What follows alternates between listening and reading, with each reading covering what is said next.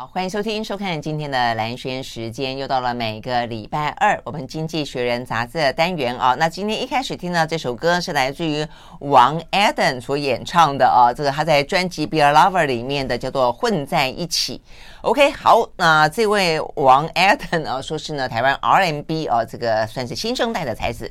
好，那回到这个《经济学人》杂志一样，邀请到的现场呢是正在喝咖啡的早安财经文化出版社的社长沈云聪，Hello，云聪早，大家早安，来早安。OK，好哦，那 OK，我们来聊聊今天的封面故事。好，封面故事的话呢，最最近 AI 的话题真的真的非常的热哦。但是呢，AI 话题呢跟另外一个呢，美国也正在热的、逐渐热起来的话题呢，开始有了交集，那就是总统大选。当 AI 碰上了总统大选，会是一个什么样的局面呢？哎，我觉得应该会有点乱吧，嗯、因为呢，美国的总统大选本来就已经很乱了。呃，OK，这个川普跟拜登很可能都是目前呢这个嗯。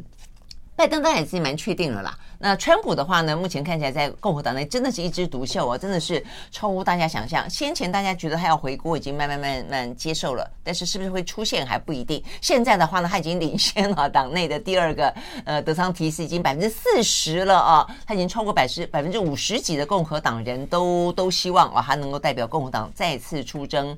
好，所以呢，那么呃混乱的一个总统大选当中，AI 过去四年前就已经、嗯、四年前八年前都有过假新。新闻都有过呢，一些呃生成，那叫 deep fake 啊，所以你会看到奥巴马的嘴巴在动啊，讲一些骂川普的话，其实那话都是蓝轩讲，哪是 也是啊，也可以，意思是说天涯海角只要有人讲过这个话，可以套在他的嘴巴上。所以呢，那个时候都还没有 AI 哦，没有这个生成式的那么大规模的语言运用的模型的 AI 就已经这个样子了。那现在啊，又那么普遍的应用的 AI 会如何的天翻地覆的搞乱啊？这一场美国的总统大选，而且不只是美国总统大选，还有台湾的总统大选。是他这里说的是二零二四年的大选，不只是美国，不只是台湾，还有印度。还有印尼，还有墨西哥，总共涵盖的人口恐怕有高达四十亿人。嗯嗯，所以二零二四是全球重要亿亿人口的国家。你看，像印度加美国加印尼，没没呃，你说嘞，俄罗斯也是一样啊，普京也是明年要重新选啊，乌克兰也是明年要重新选啊，没错没错啊。所以所以二零二四是全球重要的选举年，而也同样是 AI 爆发年。棒啊，嗯，那从现在的迹象看起来，所以这期《经济学人》呃有两篇很长的文章，就试图让我们看看到底 AI 对政治会带来什么样的影响，嗯，或者说不会带来什么样的影响，OK，会改跟一些不会改的。那先讲结论，基本上《经济学人》我认为他的结论还蛮乐观的，嗯，因为他认为没错，这些假新闻、这些 AI 散布出来的问题，一定会比过去更加的猖獗，嗯，但是呢，影响力没有。大家以为的那么大，它的重要性、它的严重性也没有大家想象中要来的那么严重啊！真的吗？为什么？嗯、我觉得重点在于，因为我也想过这个，我觉得重点要在它可被辨识吧。如果你辨识的出来，你当然会说哦，我们现在大家都有警觉，这个对于假新闻哦，这个大家会非常厌恶，甚至呢，操作假新闻的人因此要付出一些政治上的代价。但如果说他他你根本没有发现这个假新闻，那怎么办？嗯好问题，所以《经济学人》这一期的分析，它是朝着两个方向的啊。一个是我们看看 AI 改变了什么地方，嗯，以及 AI 没有改变什么地方，嗯，啊，嗯，我们先来说 AI 改变的事情好了，因为现在大家讲到 AI，呃，可能会介入选举啦，可能会对人类带来的改变，呃，不外乎下面几个重点。首先，第一个是数量，数量上啊，因为知道我们都说三人成虎，嗯，未来如果有 AI，何况三人？三万人、三十万人都有可能，因为透过电脑，它可以无限复制、无限多个社群网络账号，嗯，无限多则贴文，嗯，三个人成虎的话，三十万人会成什么？这是第一个量的问题。第二个，AI 让人家担心的是值的问题，就是刚刚兰萱讲的以假乱真的 deepfake 啊，嗯，呃，他们可以透过精心设计跟制作的影片、文字、文章、图片。试图说服跟去影响改变投资人的意向，哎，投票人的意向，那这个是指说可能带来影响，这是大家非常的忧心的。当然，更加忧心的是，我们现在都知道 AI 还可以做一件事情，是传统的媒体以及过去的呃政治人物做不到的，叫做 micro targeting。嗯，micro targeting，OK，以前做电视广告、选举广告、报纸广告，你看就是一撒就所有的人。嗯，但是现在透过网络，很小的，是现在呃每一个人的手机，每个人社群网络。我们背后的这些业者都掌握的清清楚楚。嗯哼，呃，你吃去哪里吃哪里，你平常看什么电影听什么歌，所以他更加可以投你所好。嗯，根据你的 profile 去设计对他有利的选举广告。嗯哼，然后就是特别针对你，特别针对客制化就是克制化的啊。所以呃，以上就是三个 AI 出现在政治之后，让。政治观察家非常忧心的原因。嗯哼，哎，你刚刚讲克制化，这个不需要很大的成本吗？或者说过去成本很大，现在相对降低，也因此他们就会很想、很愿意去用。嗯，好问题啊。呃，现在关于刚刚讲的 micro targeting 有两种争议嘛？啊、嗯，第一种呢是说，呃，不好啦。嗯，OK，包括我们现在常常 FB 被推过，IG 被推播的广告，啊、是你会觉得。要么就是这不是你要的东西，嗯哼；要么就是你曾经已经买过的东西，嗯。OK，你刚才买了一瓶香水，嗯，然后因为他真的到了，他觉得你是一个喜欢香水的人，就不断的推播香水。可是你已经刚刚买了一瓶啊，类似像这样，所以目前的 micro targeting 还是有人说不够 micro，然后不够精确，嗯。但另外一个说法就是没有错，就像你讲的，呃。业者投入的成本要相对比较高，如果要真的非常准确的话，嗯、但是这个部分我觉得未来随着时间呃拉长，科技越来越普及，越来越简单，这个成本也一定会降下来的。嗯嗯，更何况现在你从二零呃二零回退到二零一六。老实说，在网络上各种 micro targeting 的选举广告都已经非常普遍了，非常常见。嗯嗯，嗯，OK，好，所以呢，他这个认为就是说，在这个生成式 AI 现在大量的普及的状况底下，可能会发生的一些影响。以上是对，可能会带来影响。嗯，OK，好，那但是有呃不，不会带来的影响吗？对对对对对对。好，有可以这么的乐观，不影响。嗯，好，我们休息再回来继续聊。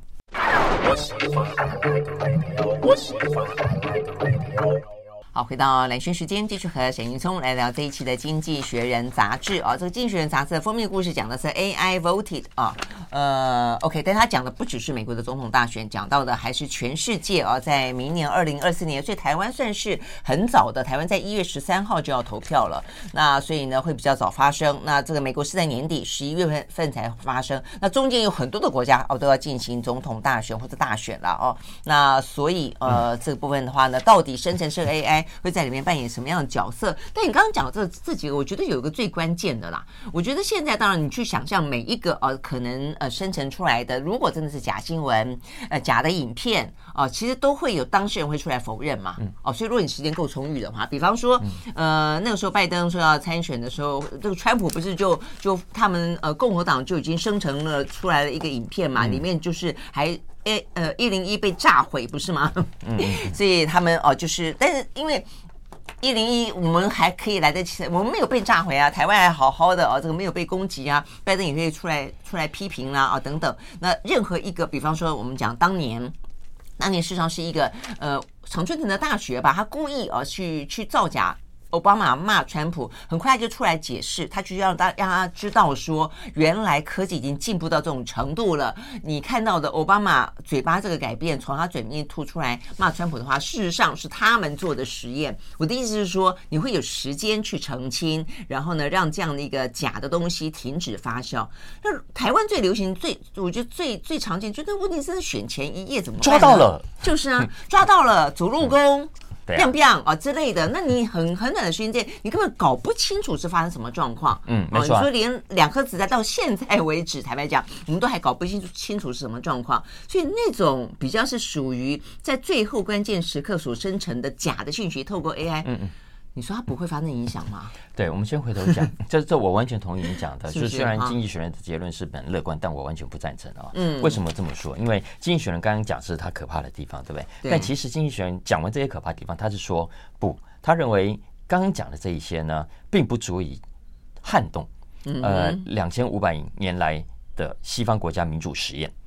他觉得没有那么容易，我们的民主没有那么容易被摧毁啊。为什么？他有讲，他有举例啊。他说，第一个，政治本来就是一个说服的事情，只是呢，后来都变成某种的政治宣传。洗脑，想办法就是要改变你。那既然要宣传跟洗脑，就难免会夸大。嗯，因为长期的夸大，结果其实老实说，大部分的人对于政治广告跟选举是不太能够改变他的政治选倾向的。嗯，OK，我们现在很多人担心的，他说都是别人会被影响，但是实际上呢，大部分的选民都没有你想象中那么容易被影响。嗯。OK，、嗯、特别是包括像选举，他说：“你想象一下好了，现在 AI 就算有，呃，未来很猖獗，你去问问现在挺拜登的人，现在挺川普的人，有多少会因为未来的 AI 他所看到的广告而改变他的选举倾向？”你都在讲广告，我觉得事实上真正会改变或者真正会渗透在选举里面的各式各样的话题，广告没有什么意义了。我觉得都是一些你看不到、以以为不是广告的东西嘛，不是吗？包括新闻，包括一些事件，包括一些呃在网络上面流传的话语，就是这个样子啊。所以我用它不会用广告的形式出现。嗯，所以我刚刚用广告是错的，经济学人也不是用广告在这些应该说就是 AI 所创造出来的内容。嗯哼，OK，那。但经济学人提醒说，光是有 AI 所创造出来的内容曝光，让人家看到还不够的，因为基本上，呃，你还是必须这个内容是有效说服，才可能达成改变这个人投票行为的结果。嗯哼，嗯哼，对吧？好，所以这是一个。再来，他也说，所以他乐观的原因是这个，这是其中一个。再来，比方说，我们现在都很担心 social media 是乱源。社群媒体是乱源，但是他说，在至少在政治上啊，从社群媒体上去获取政治消息的人，在美国根据研究只有五分之一，百分之二十，其他的主要的还是来自其他的媒体，比方说电视百分之三十，报纸百分之三十，而刚刚讲的 social media 的这百。分之二十五分之一当中，嗯，会接触到，因为他会接触到很多别人的贴文嘛，啊，他说真的会被这些 AI 的 fake news 所打动的，可能只占一到百分之五，嗯，OK，所以他是说，呃，虽然根据 FB 自己的估计啊，以二零一六年那次。总统大选来说，没有错，有俄罗斯政府支持或者说操弄或者说影响的这个贴文，总共有一点二六亿，一亿两千多万人看到，但实际上真正会被骗的人少之又少，只有零点零零几个百分点。嗯嗯。OK，所以相反的，他说最常看到 fake news 的不是一般的选民，而是真正呃不是一般的摇摆选民，而是对。政治有明确倾向的人啊，是啊，是他们最买那个阴谋论的单了、嗯、啊，对对对对，对啊，我也觉得，所以所以他是说，即便是在美国非常专业的操弄高手，嗯，恐怕也不太容易改变民意。我想这个是经济学人这个几个论述当中比较重要的。嗯哼，对，我觉得长期的民意当然很难被改变，但是我我还是觉得，就最后一页这件事情，包括对台湾来说，我觉得是一个蛮重要的，现在就可以再再特别的提醒了，就是最后一页可能对于任何一个竞选，呃，总部可能都要有这样的一个及时应应的能力，然后对于选民来说都要有判断，但是我觉得在这个过程期间，就算不是最后一页。我觉得那种干扰也很讨厌，你知道吗？就是说，大家必须要花那么多的心思去辨别什么是真，什么是假，然后就算是假的，你要有过程当中先出来，出来之后就要有人去否认。但是呢，在否认之前，就会有一段时间的呃传播，对不对？然后大家就会跟着起舞一段时间，然后再然后再让它平息。嗯，所以没错啊，没错。所以他其实就提到啊，真正很厉害的高手，他就知道啊，真正你要影响的。人的不是 fake news，嗯，其实相反的，反而你必须是内容本身不 fake，嗯，但是你利用这个不 fake 的内容去试图改变人家，就是才才比较有效。否则现在因为大家真的看假新闻都看的太多了，不是不是那么容易上当了，对不对？嗯。嗯，但是但是呃，我老实说还是没有办法。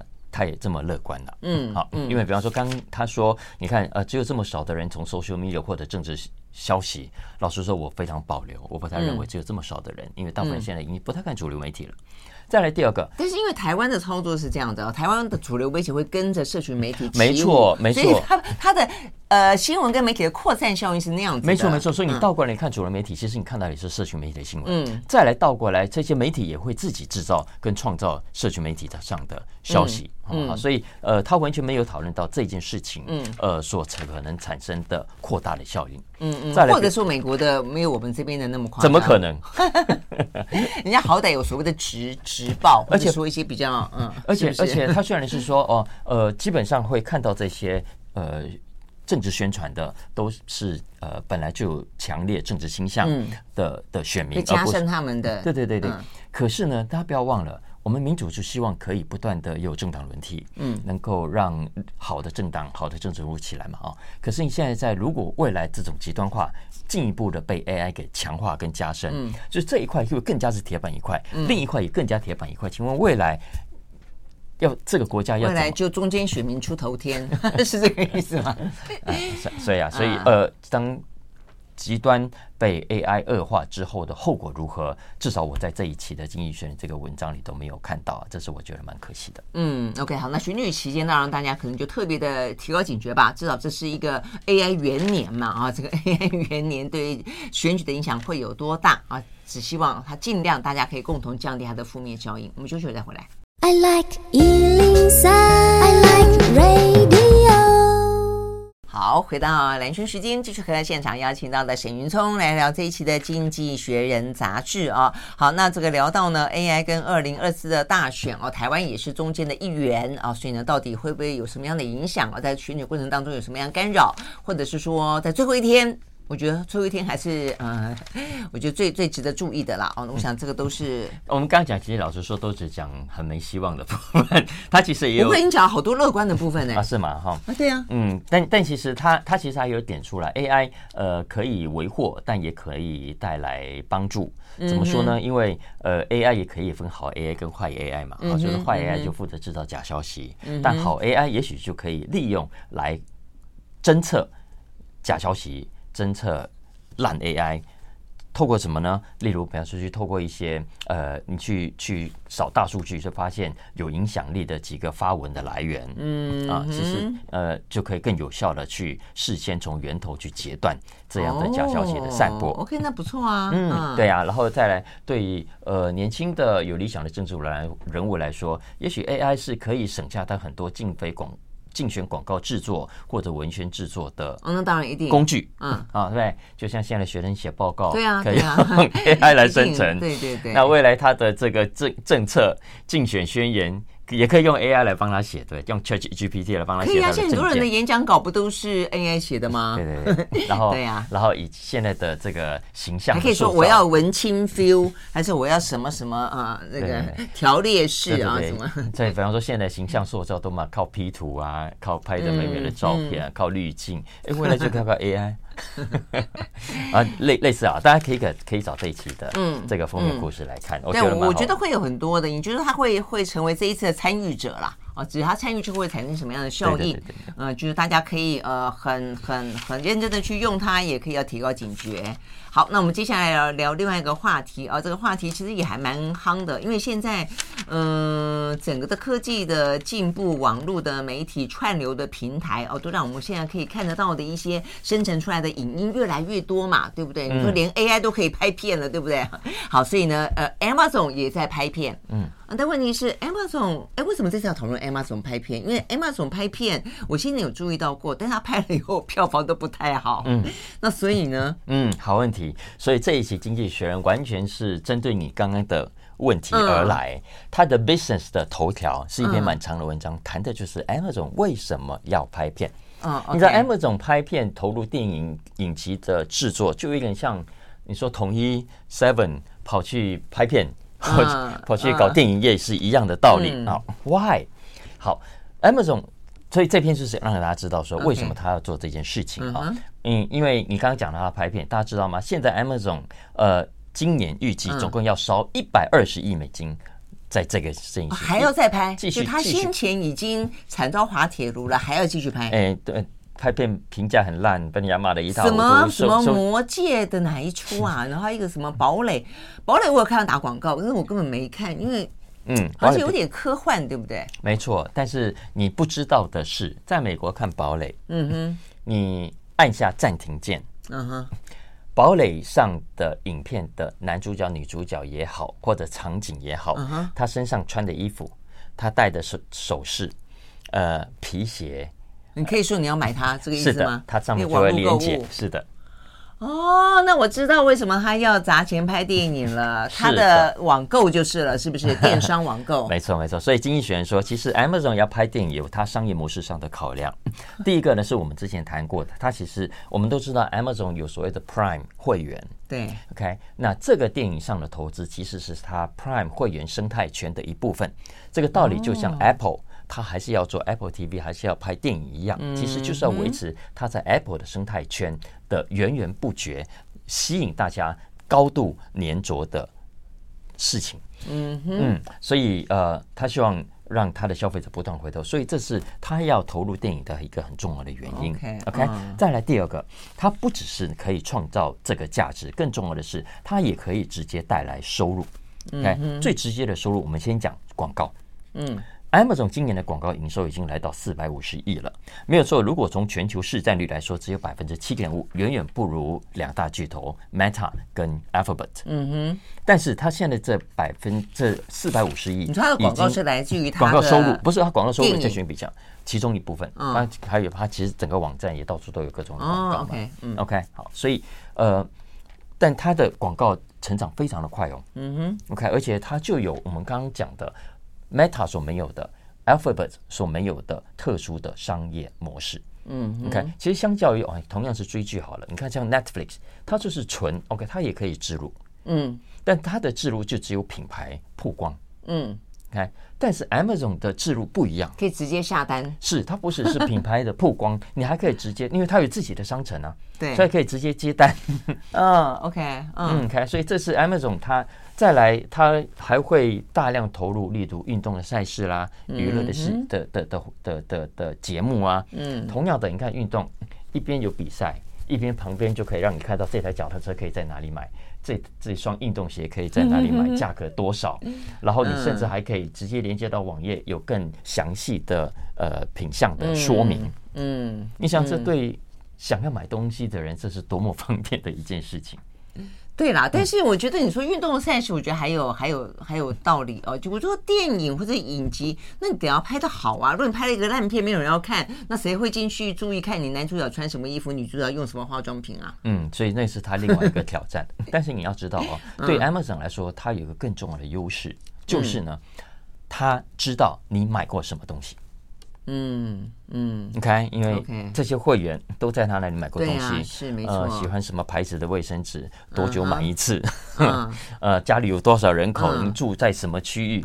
所以，有既然有了这个优势，他就可以回到我们上个上一个题目谈到的 micro targeting。嗯，你看，它可以针对不同的消费族群、不同的收视观众，嗯，主打不同类型的产品。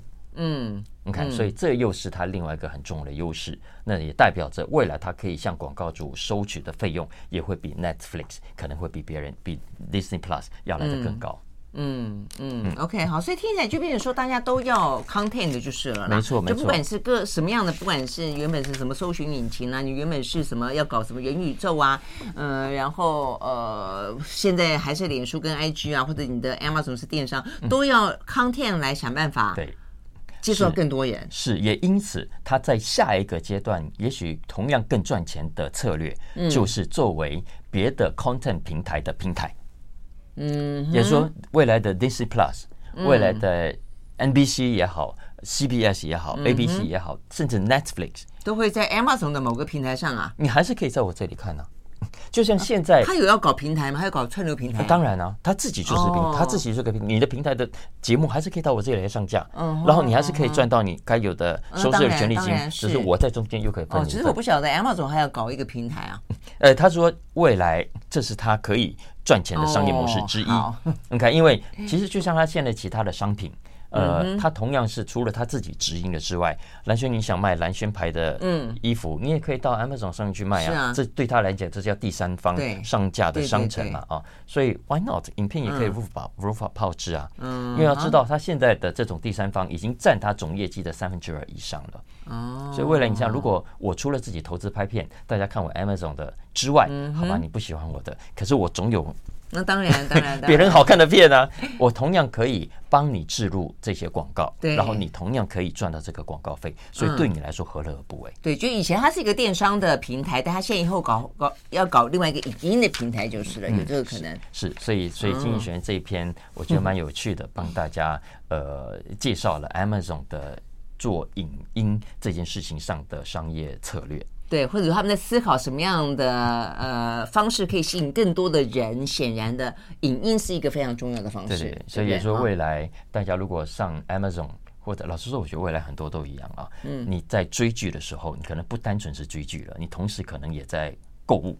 嗯嗯嗯，是啊是啊，这个这个其实是经常会有，就像是我们以前在主持节目的时候，每次你们也很认真在讲那些讨论的话题，他一定会有人呃来电问说，哎，兰萱今天穿那件 T 恤，什么衬衫很好看，呃，那个项链很好看，在哪里买的？对 对，就已经具有这种隐藏的效果了。然后你你你你可以发扬光大。对，你将来如果到哪个餐厅做直播了，你看哦，这个菜色不错哎。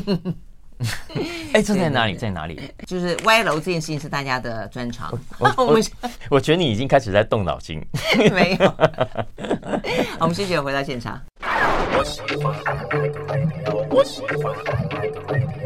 好，回到连线时间，继续和沈云聪来聊这一期的《经济学人》杂志。好，聊下一个话题。呃，美国砍药价，嗯，这是为什么？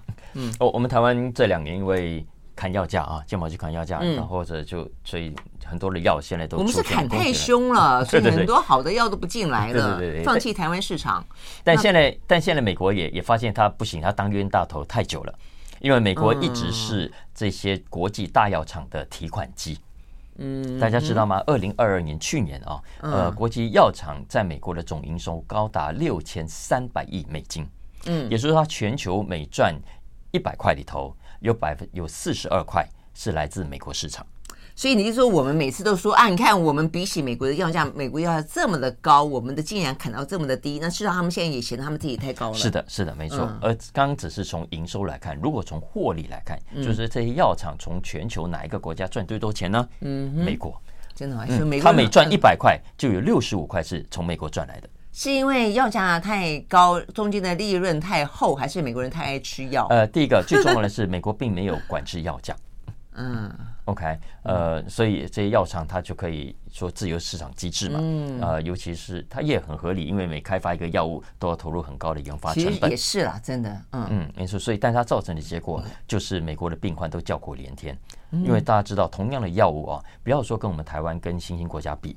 即便是跟欧洲这些新兴国家比，美国的药物同样的药物哦，可能都比欧洲贵个两到三倍。嗯嗯，所以这是美国长期以来很严重的问题。所以民主党政府，民主党一直长期来想要解决这个问题。那拜登终于把这个事情啊偷渡到那个 最近那个 Inflation Reduction Act，就是那个降通膨法案。嗯，对里头，因为根据降通膨法案啊，他给了这个 Medicare。跟药厂谈判价格的权利，而且呢，如果未来这个药价的涨幅超过平均的物价上涨率，嗯哼，那这药厂还要退钱给 Medicare，嗯，所以这是拜登在 Inflation Reduction Act 里头所偷渡的一些几个条款。哦，哎，这个听起来其实还还不错哈，因为美国的医药费啊，就是你去看病，为什么大家都说美国的看病那么贵？所以很多人都会回台湾来看病。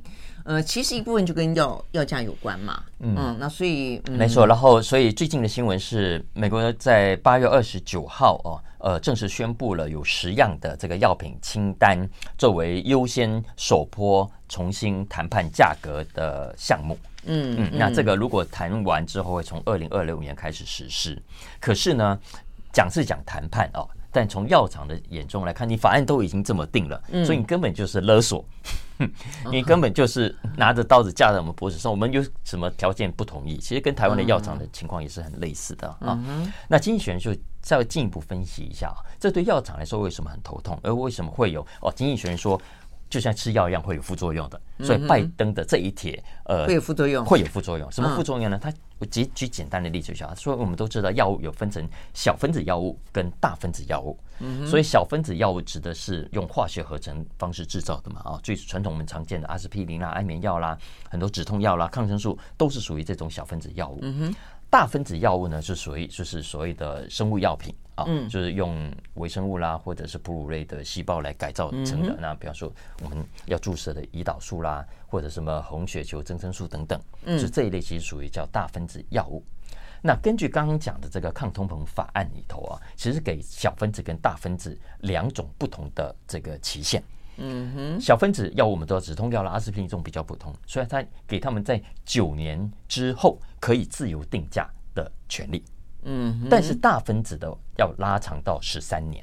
嗯，OK，也就是说这两相比较之下，对药厂来说，这九年时间就会让他损失大概。二点五到四成的营收，嗯，就是说一个是九年内，一个是十三年内，你得要依照官方的定价来定你的价格，是，然后之后才是一个自由的市场。所以，所以在在这种情况下，对很多药厂来说，一旦他觉得无利可图，有些药它就不再开发了。嗯哼，OK，所以当药厂不再开发，你需要受害者是谁？对啊，这个经常是这样子的。其实这就是倒过来是药厂对我们的勒索，对对啊，对啊，就是大家都说，那所以有些罕病就是这样子啊，他就是人太少嘛，嗯，那我就不开发嘛，我也不投入研发嘛，嗯嗯，没错，对。当然了，目前为止，经济学人说这个状况当然还好，因为现在我刚刚讲就是这个药品清单上只有十样最常见的药，但是呢，未来势必还会有更多，所以对药厂来说，营收上的损失就会让它更痛。嗯，所以也就是说，长期而言，经济学人说这个法案可能会造成的副作用就是：第一个，未来刚讲这种小分子的药的开发一定会减少。嗯，再来第二个，也因为减少开发，所以未来整体的药价恐怕会更高，而不是更低。嗯，因为药厂觉得将本求利，嗯，它需要的价格是更高的。嗯，所以回过头，请问拜登，你现在用这个政策？对药价来说是加分还是减分？嗯，OK，好，所以呢，看看它接下来呃，真正在市场当中产生的一些呃连锁效应到底是什么？对，这篇文章其实不长了，我觉得就几个头，嗯，让关心这个现象。嗯嗯，议题的听众，大家可以去找来看，跟为他思考。经济学人其实也没有给答案。他他有那种医疗科技发展的问题，也有所谓的公平性的问题了，跟照顾一些弱势的问题，所以其实问题还蛮纠结的。坦白讲，OK，我们休息回到现场。I like 103, I like radio。好，回到蓝轩时间，继续和沈云聪来聊这一期的《经济学人》杂志啊。我们刚刚讲药价，我觉得那个市场是一般消费者比较接触不到，但你就是一个被动接收了啊。但是呢，接下来要聊这个呢，呃，完完全会是一个消费者，你决定要不要、习不习惯、喜不喜欢，它会影响到这个市场接下来怎么发展，那就是无人计程车。好，你会搭吗？旧金山已经开始实施了嘛？啊，好像实施了两个礼拜吧？啊，我觉得大家反应很好笑。我看他们那，我看到有一些呃美国的媒体在报道了啊，就有些人就很新奇啊，就一定要去赶着搭这个无人机程车，然后呢还故意在上面呢就做一些很奇怪的事情啊，因为反正就好玩嘛啊。但是事实上后来发现呢，有些人不敢做，为什么？因为已经发生过车祸了啊，还有那种无人计程车突然间开开开开，哎。到了一个十字路口，它可能是宕机了吧，就停下来了，嗯嗯、所以后面就叭叭叭叭叭，交通大乱。嗯、所以呢，过去这一两个礼拜以内啊，这个旧金山路上的交通真的是一片混乱哦。那就是因为呢，这个无人计程车开始上路了。嗯，所以这个话题蛮蛮有意思的。对，这个新闻呢是美国的旧金山政府在呃八月核准了两家无人计程车业者可以试驾啊，呃，一家是 Alphabet。底下的叫 Waymo，另外是通用汽车的 Cruise，哦，都是大的，都是大公司，超级大公司。嗯嗯、那这两家获得许可，可以在二十四小时营运。不过其实总共的车子就五百台而已啊，但相较于整个计程车市场。规模还是小了，嗯，但是呢，呃，目前为止的确有蓝勋刚刚讲的，我们看到有正反两极的 评论，有人觉得很棒，有人觉得不好。可是呢，基本上我觉得科技还是需要某种的想象啊。经济学人说，你只要搭过的话，你可能就可以想象一下那种感觉。因为呢，它相较于一般的计程车，你要去拦，然后上车有个计程车司机啊，然后其实还是有一个人在车上。呃，可能有味道啦，有声音啦，等等，可能不见得喜欢。嗯、但是呢，搭这种无人计程车，你上去是很安静的，嗯，就只有车上就只有你一个人，嗯，所以有很喜欢的人，这真的很喜欢，因为可能孤僻嘛，就觉得很自闭，对不对？可以对，完全不用跟任何人互动，我可以自己做自己的事情。对，我可以在车上工作啦，甚至打个盹啦，自己玩打 game 啦，听歌等等。总之，我不用跟别人打交道。嗯，这还是一般的通行族。如果是观光客更好。就是我根本不用懂外语，我只要上了车，设定我要看的地方，我要去的地方，就可以直接到啊。所以你可以想象，未来如果他可以克服目前所看到的各种安全的问题啦、当季的问题啦 等等。好，所以经济学人就问了两个问题。嗯，刚刚描述的这种很理想的状态，还需要多久？嗯，就距离那种几乎是安全零故障。对对对对对对。嗯，好，再来第二个问题是，What is the cost？嗯，要付出什么样的代价跟成本？哈，哎，他们现在叫这个计程车，比起一般计程车，应该价格差不多，差不多。因为太贵，谁要打？就是啊，嗯，所以他也是说，其实从成本的角度来看，目前这五百台哈，因为你又不能卖的开价太贵，所以它是一定赔钱的。嗯，OK。但是未来随着如果车辆越来越多，嗯，呃，叫的人越来越多，它一定成本会降下来。嗯，然后现在未来他们还会加入，一定会加入像 Uber 这种平台。其实现在它在凤凰城已经加入了。也许你未来在 Uber 叫到的车，除了叫有人的司机之外，也可以叫到无人计程车。OK，所以在 Uber 上面，通常你可以选车子嘛好一点的车子啦，普通一点的车子啦，有还可以选有人跟没人。没错，没错，这个其实哈，一来也解决了 Uber 缺司机的的困境啊，在美国是。那二来其实也给消费者带来一种新的选择。嗯，是啊，比方说，如果是我，我真的想试驾试搭或者。搭上之后很喜欢搭，下次我还在叫无人计程车，有人的司机我已经不要了，怎么办？这样好，但但呃，how far away？还有多久呢？经济学老师说，他说还是要看科技的进展啊，嗯，啊，因为目前的技术还是要结合地图啦、各种的 sensors 感应器啦，加上 AI 啦，然后特斯拉还会加上更多的摄影机啊等等啊，来来来解决以上目前为止所遇到的所有的问题。所以，你刚刚这样讲，我突然之间想到，我们又出一个问题，就是他那个现在上路了两两个品牌的这个无人电车，是在全旧金山都可以开吗？还是它开放某些比较安全的区域？只有市区，对不对？哈，不能上高速公路，对呀，所以还不能上机场。嗯，OK，所以未来如果要上机场，它还会有另外一个新的问题，就是没有人帮你搬行李。你这样讲也是，所以其实对啊，而且路况更复杂的地方适不适合，就不真的不知道。没错，现在有人就刻意捣蛋啊。对啊，对啊，你你能怎么办？Anyway，呃，这这是 How far away？经济学人说要看未来科技的进展，代价呢？你看商代价，他说可它可以分两个角度来思考，一个是商业上的代价，OK，但你成本呃。报酬怎么算？嗯，另外其实是无形的社会代价。嗯哼，啊，比方说好了，未来人际之间的互动。嗯哼，OK，哎，要知道，计程车司机可能有些人觉得很烦，嗯，啊，不想跟司机互动，但是要知道，那也是我们社会化训练过程的一环。哦，那你想太多了，还有很多别的地方可以互动啊。嗯，是。然后，当然，另外的代价，大家现在在讨论叫做就业。嗯，就业，对，我觉得就业可能，嗯，其实 Uber 的出现已经让很多传统计程车业者很头痛。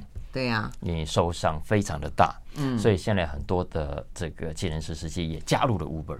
对呀，不，而且我觉得很重要一点是在于，你看哦，其实很多国内外都一样，台湾也是一样，就是说，很多人如果说他的呃工作受挫的时候，他突然间失业之后，其实最常转业做的一件事情，就是比较没有其他的一个 skill 的的障碍的时候，就是开车。以前开计程车，现在开 Uber。对，就是说很多人其实他他对他来说是一个你没有任何的一些专长的时候，至少可以做的一件事情，一个营生的工具。但如果说连这个都没有的话，对，嗯，但是但是呃，计程车司机又分两种啊，一种是生活还可以的，可能还是有点积蓄的；另一种是很惨的。对，那生活还有点积蓄的，其实这件事情恐怕还会有变数。为什么呢？嗯、经济学人说，他就访问了旧金山一位乌克兰的 Uber driver。嗯哼，他们属于斜杠那一种。对，他就问他说：“哎，接下来有了这个 AI 跟无人计程车，你怎么办？”嗯哼，他说：“我将来就要把我所有的钱拿去买一台无人计程车。”然后让这台无人机程车替他工作，对，还可以二十四小时，我自己什么都不用做。他有老板的概念哦，对 对对，他以后可以形成一个车队。对，所以我说这这就是比较优雅的司机，也许可以这么想。可是我们都知道，很多的司机就是因为生活上走投无路，找不到别的工作。那对这一群司机来说，呃，这个就业上的伤害，未来是必须正视的。嗯，真的哈。OK，好，所以呢，这个还是一个呃 AI 出来之后的老问题了，就到它到底会取代哪些工作，创造出哪些工作？那是不是所有的人都可以适合适应这样的一个转变了？哦，好，非常谢谢沈云聪带来这一期的《经济学人》杂志，谢啦，谢谢，拜拜。